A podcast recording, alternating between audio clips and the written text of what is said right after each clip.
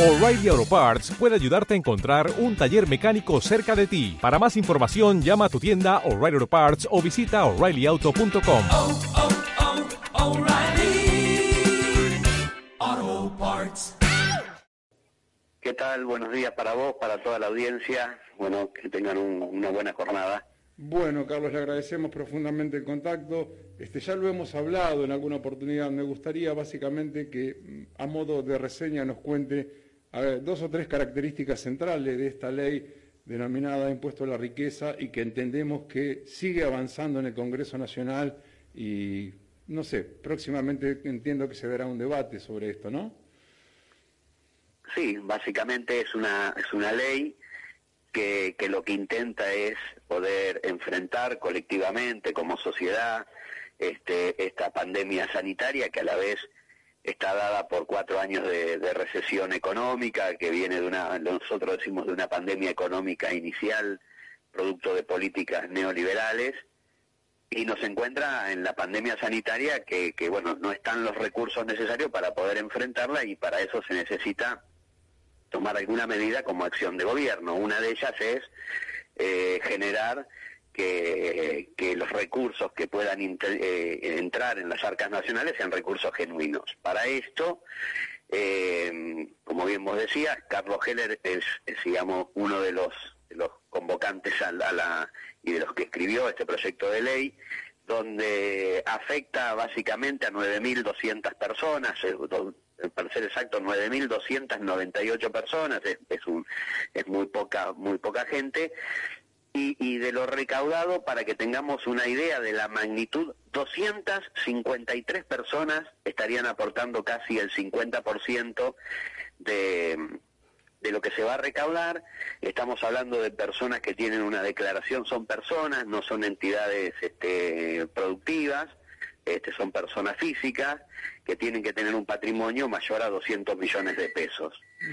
A ninguno de todos estos individuos le cambia su condición de riqueza por hacer este aporte extraordinario, solidario y por única vez que, que permitirá enfrentar, digamos, la, las condiciones sanitarias, económicas y productivas de la Argentina en un tiempo de pandemia.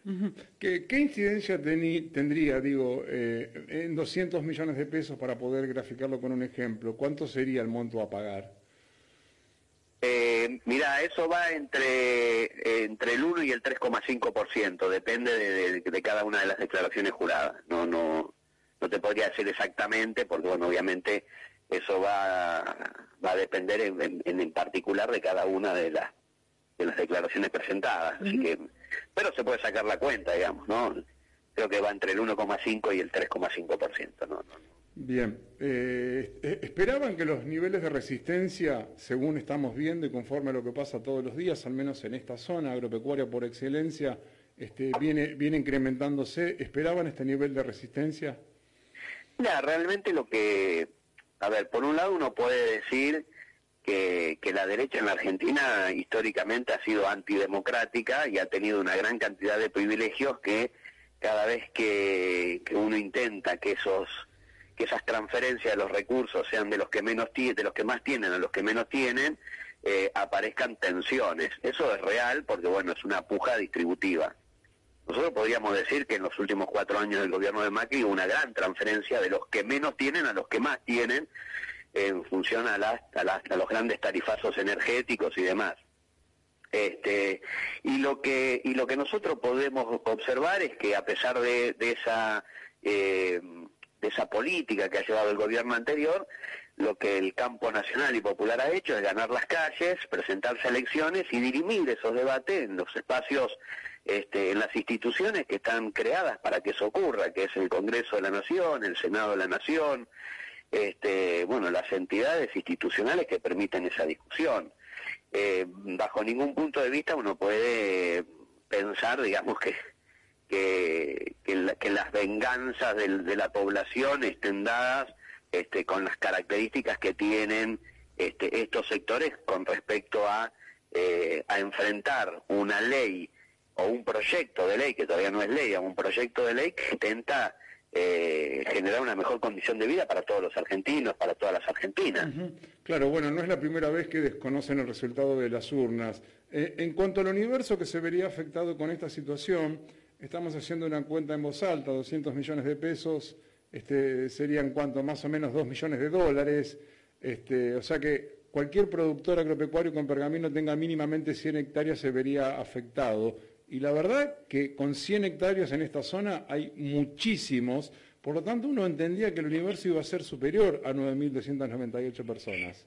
No, esa cuenta no, no, es, no es real, porque en realidad hay que tomar el valor fiscal de la tierra, el valor fiscal tiene mucho, mucho menor este valor que, eh, que el valor de venta de la tierra. La tierra tiene un valor de venta, un valor de comercialización como mercancía, este, que es superior al valor fiscal este, que, que, que tienen esos que tienen esos campos, con lo cual eh, claramente no, no, no son afectados y, a- y muchos de esos campos también están este, registrados como como como parte operativa de, del de, de la empresa a la que representan, así sea una pyme o una economía familiar, con lo cual si eso es parte también de la declaración patrimonial de esa empresa de trabajo, de esa cooperativa rural o de lo que fuere, no entra dentro de las condiciones de esta ley. Así que... Por ser una eh, unidad productiva, Exacto, exacto. Entonces, eh,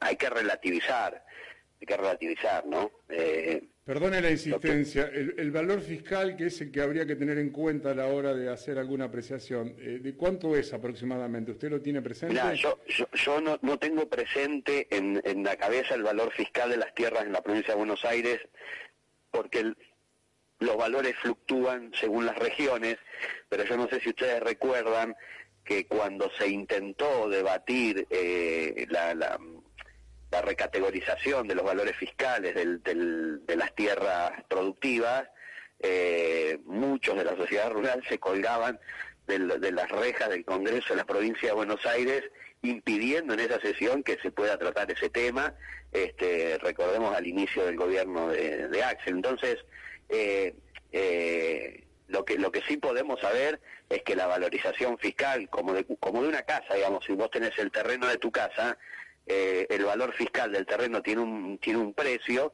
pero si vos vendés ese ese terreno con la casa que está ahí tiene otro valor que es el valor de venta, este y que es mucho mucho su- o muy superior a- al valor de la tierra fiscal. En, en el caso del campo ocurre más o menos lo mismo, ¿no? El valor de la tierra productiva tiene un valor fiscal que es inferior al valor de venta. Por Claro. eso, este, por eso yo yo tuve una charla con, con compañeros de Lincoln, con compañeros de otros lugares de la región del interior de la provincia de Buenos Aires que planteaban esta misma situación. Y yo les decía, no, a ver, pensemos, en el país hay 44 millones de argentinos, Sí, más o menos. Doci- do- 253 personas estamos hablando. Eh, así que eh, el, el universo al que afecta esta ley es muy pequeño, es muy pequeño. O sea, a tener 9.000 personas, eh, repartir esas 9.000 en todo el territorio nacional. ¿O vos te crees que en Córdoba no hay personas millonarias que tengan esta característica? En Mendoza, en Entre Ríos, en Santa Fe, digamos, no todos están concentrados en la provincia de Buenos Aires y no todos están concentrados en la zona productiva de la provincia de Buenos Aires. Eso es, es, es una es relativo, los pequeños productores no entran en esta en esta ley. Bueno, claramente. es un debate que eh, hace bastante tiempo que está instalado y que no se puede resolver todavía. ¿Qué consideramos un pequeño productor? Porque, digo, gente con 100, 150 hectáreas, al menos en esta zona, este, son realmente muchísimos. Este, habría que definir a partir de cuántas hectáreas se considera alguien pequeño, mediano o gran productor. Sí, eh, yo te diría pequeño, mediano, hay hay, un, hay hay una nueva definición que es micro, ¿no? Micro, pequeño, mediano. Eh, ev- evidentemente hay muchos que son microproducción, microempresas que, que están transformadas en pequeñas empresas y en realidad son microempresas eh, y entonces entran en la, en la, en la de la ley de, de- de las pequeñas y medianas. Eh, hay que redefinir todo ese, ese escenario claramente y creo que es uno de los grandes debates para reactivar toda la, la- la economía regional. Entonces, eh, sí. Carlos, buen día. Marianela lo saluda. Eh, de aprobarse este impuesto a la riqueza, ¿no se, no se agravaría fuertemente el sector, al sector impidiendo el, proceso de, reinversión? Y esa, es una hipótesis eh, que en realidad yo más que una hipótesis la tomaría como una como una conjetura que no tiene ningún sustento real, ¿no? Eh, digo, a, la, a, diferencia de una hipótesis. Yo creo que es una conjetura que muchos hacen eh, creyendo que grabando un, un, aporte, como es en este caso, que no es un impuesto, esa es, un, es una es una, una palabra que relativiza mucho la situación, porque aparte es por única vez, este, eso no, no cambia ninguna de las condiciones. Acá se han eh, liberado muchísimos gravámenes pensando que iba a venir la gran lluvia de inversiones y los brotes verdes y todo y todas esas cuestiones que el libre mercado puede oficiar, oficiar como posibilidad de desarrollo productivo y no ocurrió y no ocurrió. ¿Y qué es lo que ocurrió? Con una gran transferencia de recursos, ocurrió un gran endeudamiento público y, y en ese sentido no, no garantizó un mejor nivel o calidad de vida para las argentinas y los argentinos. Entonces, lo que nosotros tenemos que, me parece a mí, pensar en este proceso pandémico, en este proceso que, que, realmente, bueno, tiene un coletazo económico impresionante y que por ahí todavía no tenemos la dimensión concreta de, la crisis en términos económicos que tendrán los pequeños, medianos y los microproductores, eh, de repensar cuál debe ser no solo nuestra matriz productiva, sino nuestra matriz redistributiva, el tema de los mercados internos, el tema de las importaciones, y en ese sentido me parece que eh, eso nos va a dar la posibilidad de pensar una, una Argentina distinta, una Argentina nueva. ¿no? Eh, eh, evidentemente hay un trasfondo político y entiendo que es más lógico poder asumirlo, discutir en función de eso.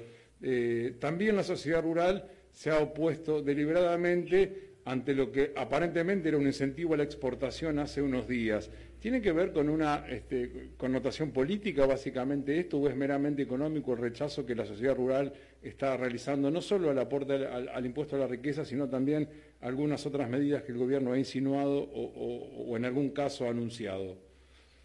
Mira, yo creo que todo en la vida es político todo, todo en la vida está mediatizado por el acto político, por el hecho político. Eh, lo que tenemos que definir es que en qué, en qué difieren esos hechos políticos. A veces hay una política de la mezquindad, a veces hay una política de, de la contención y del cuidado, a veces hay una política que está matizada por los intereses partidarios a ver, que, que, que, la política esté involucrada en todo esto no está mal, no está mal, al contrario, nosotros tenemos que desarrollar una política que nos permita a todos vivir mejor. Es, Esa es el primer, la primera política que tenemos que desarrollar. Ahora, eh, eh, ante esta situación, eh, es, es notorio, ¿no? digamos, esto surge a partir de ese famoso, esa famosa nota este, en, el diario La Nación, esto que vos me estás planteando, ¿no? Claro. referís a eso puntualmente. Sí, claro que sí. Y, y, lo, y lo que se nota como, como interesante en esa situación es que esas sociedades rurales, de esos, de esos pueblos de, la de la, de la provincia de Buenos Aires, de esas ciudades, de la provincia de Buenos Aires, de, eh, no tienen, eh, digamos, eh, primero titulada como una venganza a, a un diputado que lo único que hace es eh, generar leyes que nos permitan construir una mejor calidad de vida a todos y todas. Ese es un primer dato. El segundo dato es que el título es habla de la venganza, ¿no? Y eso muestra un, amplio eh, designio de, de, de, de antidemocráticos y eso me parece que también, eh, esto que decía yo hace un rato, que esas cosas hay que discutirlas en las instituciones que están creadas para, para eso, digamos, y que acá no hay un acto de venganza. Y la tercera cosa sintomática que es, que es importante decir es que ninguno de estos que llaman a sacar las cuentas de, su, del Banco Credicop tienen cuentas en el Banco Credicop, con lo cual, evidentemente, ahí sí entra esto que vos preguntabas, que es matizar lo partidario, ¿no? de representantes de la oposición que buscan cualquier artilugio para denostar no solamente una ley que, que, va a beneficiar claramente a la mayoría, este, sino también a la persona que eh, que lleva adelante ese proyecto de, de ley que es Carlos Heller. Sí, también haciendo algunas consideraciones, aunque claro, es más fácil hablar del bolsillo ajeno, ¿no? Aunque asumo lo, que- lo que voy a decir. Este, bueno, eh, hay, algunas situaciones bastante favorables. La propuesta de bajar retenciones, el incremento inter- eh, de los precios internacionales de la soja. Este, otra situación a tener en cuenta es que el campo nunca ha dejado de producir, aún con pandemia han seguido trabajando y cosechando aquí en la zona. Este, de- no, es, no es que están pasando aparte por un momento este, complicado. Sí, a ver, eh, yo eh, re- reformularía la palabra el campo, ¿no? Porque en realidad los productores y los trabajadores este, agroindustriales, eh, agropecuarios, eh, so- son trabajadores, a muchos de ellos de, economías, esto que hablábamos recién, de pequeñas y medianas economías, de pequeños campos que ya han vendido a los grandes acopiadores de, granos en la Argentina. Entonces, claro que evidentemente hay un gran sector de la población que, trabaja en, la- producción agrícola y ganadera que, se ve a veces condicionado por, por, las condiciones de otros, este, de otras entidades que son las que hacen los grandes negocios y que por ahí son eh, los que ponen las grandes condiciones eh, en la economía nacional. Eh, así que yo, en primera instancia, diría, es cierto que la producción agrícola y ganadera no se vio tan afectada por el tema de la pandemia, que pudieron en muchos casos seguir produciendo. Eh, eso es muy bueno para la economía de un país, es muy bueno para el desarrollo del mercado interno, es muy bueno para el desarrollo de las exportaciones porque permite que ingresen los dólares necesarios, pero también es cierto que todos esos pequeños este, productores de- de- del sector del campo eh, han vendido todas sus producciones a los grandes acopiadores. Entonces, eh, también hay que relativizar esa situación, ¿no?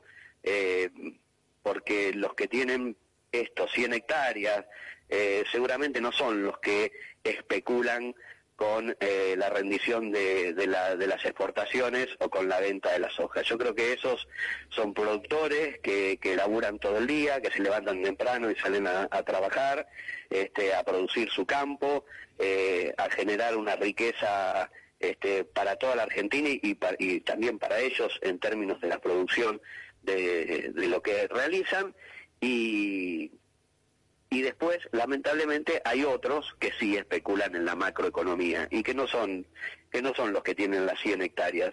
Esos son grandes trabajadores que realmente este, hay que hay que cuidarlos, hay que protegerlos y hay que generar leyes también para que para que puedan producir con tranquilidad y previsibilidad. y, y bueno, y en ese sentido me parece que también hay como una deuda pendiente. Usted decía hace un rato que la mayoría, o que prácticamente ninguno, si no entendí mal, de los 9.298 posibles afectados, ninguno de ellos este, opera con el banco Credicop. Ese es un dato... No, no, no, no, no, no, no digo de los 9.200, no, yo digo de los que de los que llamaron, de los que convocaron en esa nota de la Nación, de los que convocan en esa nota de la Nación a levantar sus cuentas, ninguno de ellos tiene cuenta en el banco.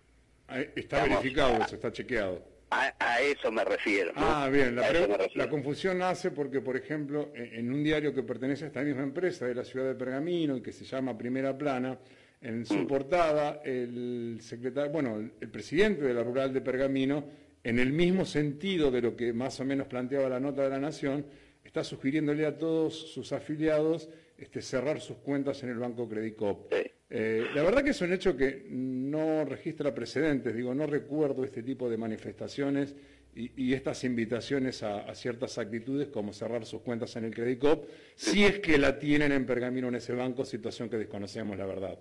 Sí. Yo igual creo que es eso, es más simbólico, insisto en esto, digamos, si uno observa a nivel general dos cosas importantes, ¿no? Eh, después de esta de estas declaraciones. Eh, todos los bloques de la Cámara de Diputados, todos, todos, el PRO, la oposición, todo lo que conforma la oposición y, puntualmente el oficialismo, eh, hicieron una declaración del respaldo a la, a la persona y a- por un lado a la persona de Carlos Heller que tiene una ética intachable, digamos, nadie puede dudar de esto, y por otro lado al cuidado de una empresa nacional que tiene una gran cantidad de empleados que eh, también ese coletazo traería un- una, una gran complejidad para muchas trabajadoras y trabajadores este, que podrían perder su fuente de trabajo. Eso por un lado. Este, y por el otro, eh, insisto en esta situación, me parece que eh, esa decisión no solamente es, es, eh, es, es antidemocrática, sino que también eh, esos debates, digamos, cuando uno no puede ganar el debate de las ideas en las instituciones que corresponde, tomar este tipo de iniciativas eh, realmente habla muy mal de las personas que, que las llevan adelante, creo, ¿no? Eh, la última, digo, cuando Congreso lo debata, entendemos que en principio, y a juzgar por el apoyo previo que ha tenido la iniciativa, este, no debería haber grandes inconvenientes en que se apruebe. Digo, ¿este sector desconocería incluso este, si esto fuese avalado o legitimado por el Congreso Nacional? Claramente ya lo han manifestado. Este, tal vez eh, en relación a esto ustedes que dicen que son antidemocráticos. Yo creo que son antidemocráticos porque buscan eh, generar eh, acciones políticas en los ámbitos que no corresponden, ¿no? Eso me parece me parece antidemocrático. Eh, ahora, después si si, recono- si después si cumplen o no cumplen con la ley, eh, habrá otras entidades que tengan que que, hacer efectivo qué sucede cuando alguien no cumple con la ley. Eh, yo creo que cuando el Congreso, si nosotros elegimos este sistema de vida, que es el sistema republicano y democrático, y hay entidades que emanan las leyes que toda la ciudadanía debe cumplirlas, bueno, después todos tenemos que cumplirlas, no es porque a mí no me gusta el color rojo, entonces cada vez que veo un semáforo en rojo sigo derecho porque no me gusta el color rojo. No, hay leyes que uno las tiene que cumplir independientemente del gusto personal, porque son para el bien común, para el bien social y para la construcción de una sociedad toda. Digamos, no existe sociedad en el, en el mundo que, que no pueda sobrevivir si no tiene los gravámenes necesarios para que esa sociedad re- recaude fondos para hacer para hacer hospitales, para hacer caminos, para que para tener una policía este, en las condiciones que la tenemos que tener y no y no como están, para tener escuelas y la educación en las condiciones que las tenemos que tener y no como están, para tener los hospitales en las condiciones que las tenemos que las tenemos que tener y no están, digamos, y eso surge del aporte solidario, por eso los aportes de los impuestos en todos sentidos son solidarios de toda la ciudadanía. En este caso puntual se está pidiendo un aporte extraordinario, no es un impuesto, y, y es a un pequeñísimo sector de la población nacional. Bien. Obviamente que es un debate que, eh, que, que simbólicamente, por ahí para este sector, que siempre fue privilegiado en la economía nacional, este, se, vea, se vea perder algunos de esos privilegios. Y nosotros consideramos que como nadie va a cambiar su condición de riqueza a partir de este aporte, en realidad lo que eh, expresan estas declaraciones es una mezquindad este, inhumana, inhumana, porque estamos atravesando, insisto, una pandemia que es global. Y lo que estamos discutiendo acá tiene que ver con la condición humana. Bien, ahora sí, las dos últimas, muy breve, este, Carlos. Eh, hay un dato que me gustaría volver a chequear que no me quedó claro. 253 serían los aportantes, entonces, este, eh, ahí no me quedó muy claro el número, si lo podemos repasar se lo agradecería. Y en segundo término, ¿cuándo se prevé que el Congreso lo pueda eh, debatir finalmente? Bueno, la primera es, cuando se inició esta ley, nosotros imaginábamos que el universo eran casi 12.000 personas. Cuando la, se pudo chequear mediante las entidades recaudatorias como la FIP y, otras cuestiones, quiénes son los que tienen una, una declaración patrimonial de, de más de 200 millones de pesos, se pudo constatar que son 9.298 personas. Sí. Esas son las personas, el universo al que afectaría. Perfecto. Ahora, de ese universo, de ese universo, 253 estarían aportando la mitad de lo que se va a recaudar con esta con este aporte solidario. ¿Que sería cuánto dinero? Eh, y se habla más o menos de 4 mil millones de dólares. Bien, bien. Este, ese sería el- lo, recaudado en términos generales, Bien. que ya tiene un destino, ¿no? El destino es, eh, la ley lo dice, que aparte no es una ley que diga eh, el destino del dinero recaudado eh, está escrito en la ley, donde un 20% va a ir para la cuestión sanitaria, producción de vacunas este, y, a- y asistencia al sistema sanitario global, un 20% va a ir a la educación y a las becas Progresar, un 15% para los barrios populares, un 25% para el desarrollo del gasoducto este, que, permite la investigación, la comercialización este, y la producción de gas en la Argentina. Es decir, eh, está, está ya pautado y un 20% que me queda pendiente para el desarrollo de las micro, pequeña y mediana empresa. Es decir, ese dinero ya se sabe dónde va a ir destinado, no es que es dinero que se recaude y después, bueno, después vemos qué hacemos con esto.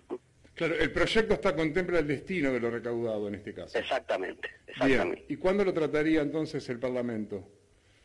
Y ya tiene estado de comisión, está, tiene estado parlamentario y yo imagino que, bueno, habrá que ver cómo vienen la- los debates coyunturales y, y las correlaciones de fuerzas necesarias para que el proyecto termine siendo ley y, y que no sea una buena intención de poder este, em, enfrentar esta crisis sanitaria, ¿no? Así que creo que, eh, bueno, no sé si ustedes saben, es muy importante cuando uno es minoría en la Cámara construir las correlaciones de fuerzas necesarias para que la- los proyectos que uno lleva al recinto puedan tener este pueden no solamente tener estado parlamentario sino también transformarse en ley Bien. así que eso bueno dependerá de cómo se van este, articulando las, las las correlaciones de fuerzas necesarias para obtener esa mayoría que el frente de todos no la tiene en la Cámara de Diputados Bien, pero que son están muy confiados en poder conseguirla. Eh, lo que nosotros estamos confiados que este fue un debate que se instaló en la sociedad mundial, mundial en la Argentina también, y que tiene más de un 70% de apoyo nacional y popular.